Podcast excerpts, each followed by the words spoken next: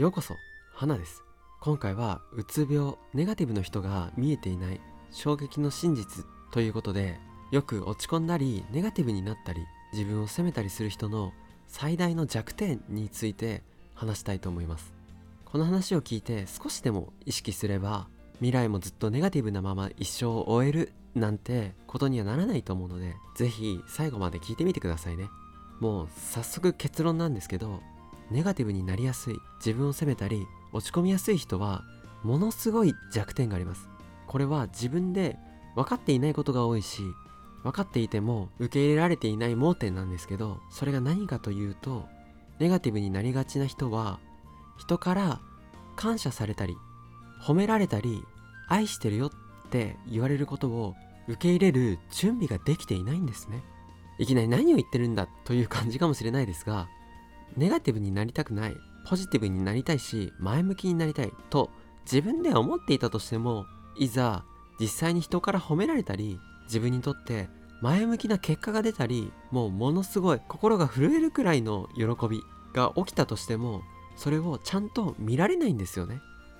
例えば自分の恋愛対象になりそうなすごく魅力的な人から大好きだとか愛してるよとかずっと一緒にいてほしいなとかそういうアプローチを受けたとしてもそんなの嬉しいに決まってんじゃん。最高じゃんっていうはずのことでも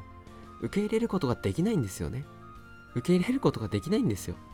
心の奥深くでどこかで自分にはそんな出来事が起きるはずがないって思っちゃってるんですね。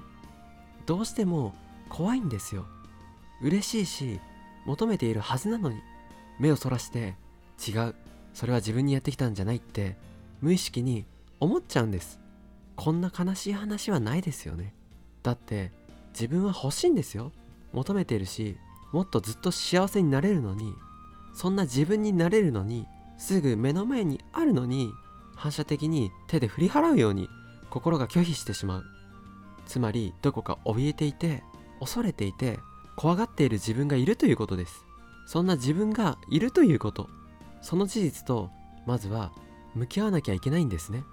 じゃあどうして欲しいはずの現実を拒否しちゃうんでしょう？もっと幸せになれるはずなのにそうなろうと思えないんでしょう。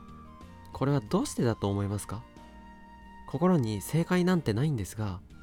僕が思うに幸せを受け取ることよりもその幸せをいつか失うことが怖いと思うんですね。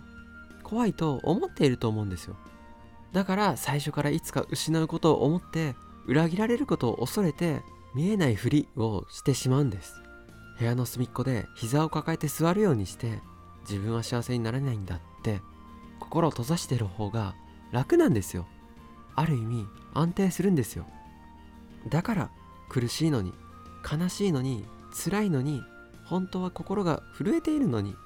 暖かくて幸せで光が溢れてきらめいた世界から目を背けてしまう。つまりいつやってくるかわからない。感謝や愛情やものすごく嬉しい出来事を受け取る準備ができていないしいざそれが目の前にやってきたとしても目をそらしてしまうから気づけないし自分にやってきているのに他人事のように思えてしまうんですよ。そんなちっぽけな自分が拒否している自分がいるということを分かっておいた方がいいんですよ。とはいえこれは自分の心の繊細で柔らかくて弱くて脆いそういう部分と向き合うことになる。だからそんな簡単なことじゃないかもしれない。言葉で何と言っても実際には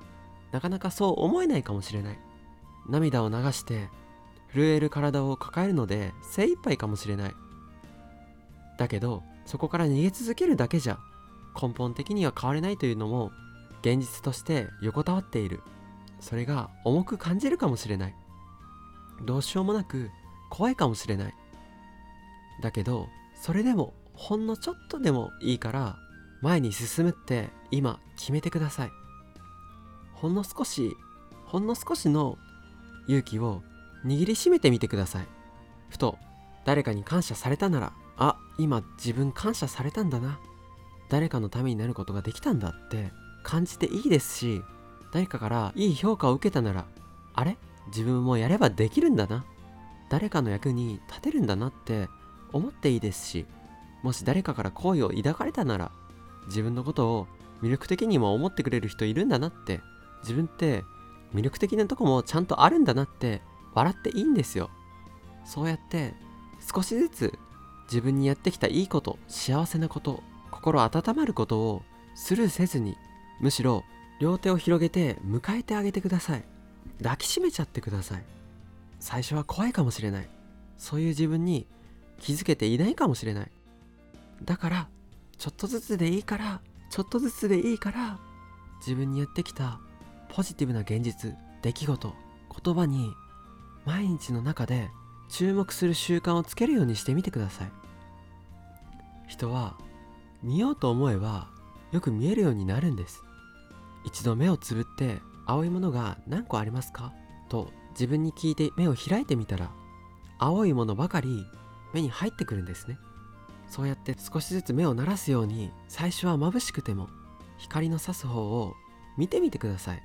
必ずその先に生まれ変わった自分自身が見えてきますから。どうしようもなく嬉しいしなんか毎日が楽しいし幸せだなって思いますから。幸せになっていいのかな？こんなに楽しくていいのかな？そう思うかもしれないけど幸せになっていいんです。最初から幸せになっちゃいけない理由なんてないんですから。大丈夫なんですよ。ということで今回も最後まで聞いてくださりありがとうございました。